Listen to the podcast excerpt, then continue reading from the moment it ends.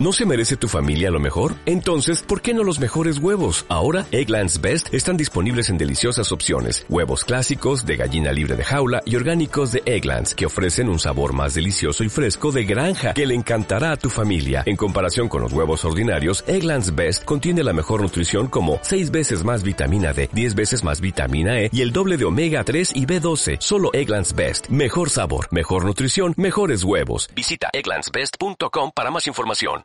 Hola a todos, espero que estén todos bien en casa y que sigan respetando todas las indicaciones para reducir el riesgo del contagio. En el episodio de hoy hablaré de un tema que dada la situación que estamos viviendo, se ha notado más la importancia y el impacto que puede llegar a tener la tecnología en la productividad y el logro de resultados. Es por eso que basándome en mi experiencia laboral te daré unos sencillos pasos que nos ayudarán a poder fomentar una cultura digital. Así que no se diga más, el día de hoy estaré hablando de la transformación digital, para los que no me conocen, yo soy Gerardo Quesada y esto es Tech and Learn. Tech and Learn. Actualizando tus sentidos. Pero antes de adentrarnos al tema, me gustaría hablar un poco del mundo buca, un término que seguramente han escuchado hablar en alguna exposición o en la escuela, un término en el cual se decía que era algo que llegaría muy a futuro. Pero la noticia aquí es que ya estamos viviendo un mundo buca, si aún no sabes lo que es un mundo buca, te lo explico brevemente. El mundo buca es nuestra realidad, es un mundo en el que vivimos, es un mundo que por sus siglas en inglés es volátil, incierto, complejo y ambiguo. Y un claro ejemplo del mundo buca es lo que estamos viviendo en estos momentos con todo este tema de la contingencia por COVID-19. Una situación que no teníamos prevista, cuyo efecto ha impactado en varios aspectos tanto en la sociedad como a las empresas. Y enfocándome un poco más en el sector empresarial, ¿quién mejor que ustedes para saber cuáles han sido los efectos de ejecutar acciones drásticas enfocadas solamente a la salud humana? Por lo que en estos días a muchos nos ha preocupado el tema de mantener la productividad dentro de la empresa, debido al rompimiento de rutina y no cumplir con un horario en una oficina física.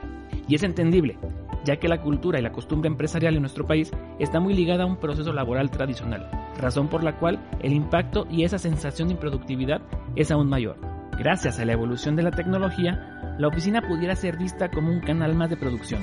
Sin embargo, y desafortunadamente, en México la transformación digital es algo bastante primitivo, cosa por la cual nos quedamos fuera del manejo de cualquier tipo de contingencia como la actual. Pero para entender un poquito mejor el entorno en México en cuestión de transformación digital, déjenles doy unos datos muy rápidos. Y es que tan solo el 30% de las empresas en México están montadas en este tren de modernización. Cifra que pudiera ser preocupante al estar expuestos a un mundo tan cambiante, tan demandante y hasta cierto punto tan caprichoso en el sentido de adaptabilidad.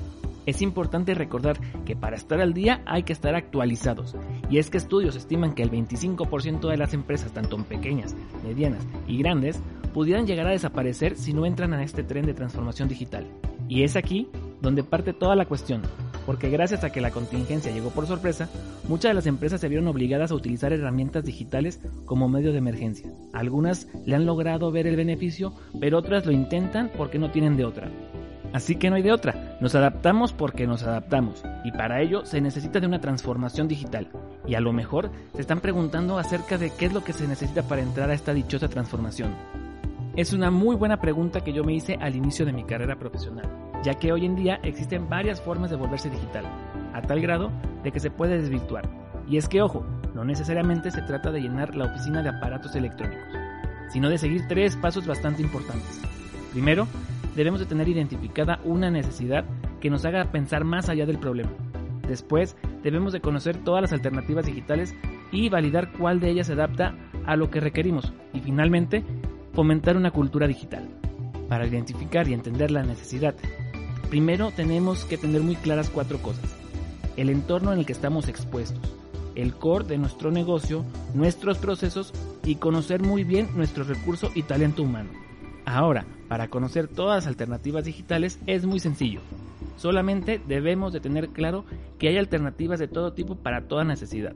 Es decir, alternativas para la colaboración, la comunicación, el control, el desarrollo, entre muchas otras.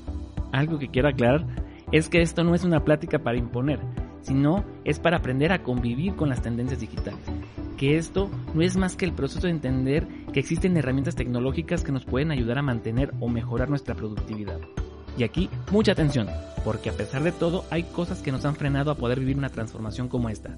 Primero, y uno de los principales miedos, es a la creencia de que un sistema o un dispositivo pueda llegar a reemplazar nuestra función dentro de una organización. Y la otra es que vivir en zona de confort es mucho más fácil que darle la oportunidad de probar nuevas y buenas formas de seguir generando y ser productivos. No hay que olvidar que el objetivo de la transformación digital es explotar el talento humano a través de una sinergia con la tecnología, para poder lograr mejores resultados de manera optimizada y con mejores tiempos de respuesta. En pocas palabras, la transformación digital nos reta a ser más productivos y a tener más tiempo para poder enfocarnos en la estrategia y a innovar. Pero ahora que ya sabemos esto, ¿cómo le podemos hacer para crear una cultura digital? Hacernos esta pregunta es de lo más normal, ya que dentro de nuestra cultura tradicional no estamos tan familiarizados con todos los aspectos de tendencia digital como una forma de apoyo a nuestras labores. Sin embargo, al trabajar de una manera regular, pues vemos que de alguna forma seguimos logrando nuestro objetivo. Así que para fomentar la cultura digital, lo primero que debemos hacer es atrevernos a probar cosas nuevas, hacer el uso del reverse mentoring permitiéndonos aprender de otras personas, saber reconocer las buenas prácticas de terceros, dejar que el flujo del conocimiento siempre sea de arriba hacia abajo, también debemos de ser vulnerables a reconocer que no sabemos todo y que siempre es bueno pedir ayuda y finalmente aprender a conectar nuestras ideas con las de los demás y así aprenderlas a adaptar hacia ese mundo buca. Siguiendo estos pasos, no me queda más que darles la bienvenida a esta nueva era digital.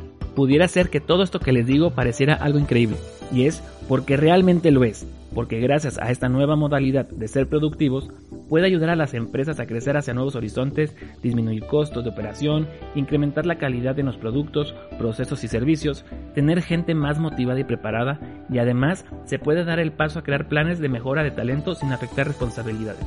Así que para ya terminar esto, solo dejen recapitulo en algo muy resumido. Primero, entendamos que vivimos en un mundo buca, en el que para estar siempre vigentes solo tenemos que adaptarnos, y la transformación digital es una muy buena alternativa para poderlo lograr. La transformación digital se puede lograr a través de tres sencillos pasos que son identificar la necesidad, conocer las alternativas digitales y adaptarlas y fomentar la cultura digital. ¿Verdad que es muy sencillo? Es por eso que los invito a no tener miedo a adaptarse. Existe un nuevo mundo que nos permite estar cerca a pesar de la distancia física, que nos permite compartir sin tener que tocarnos, nos permite darnos el tiempo para hacer otras cosas, nos da la oportunidad de crecer y nos permite continuar a pesar de cualquier contingencia. Si aún les queda la inquietud o tienen la necesidad de montarse a un tren digital, con gusto los puedo ayudar. Así que no duden en contactarme a través de las redes sociales o a mi correo electrónico jerry.techandlearning.com.mx o en el sitio web www.techandlearning.com.mx. Así que para los que no me conocen, yo soy Gerardo Quesada y esto fue Tech and Learn. Hasta la próxima. Tech and Learning. Actualizando tus sentidos. Actualizando tus sentidos.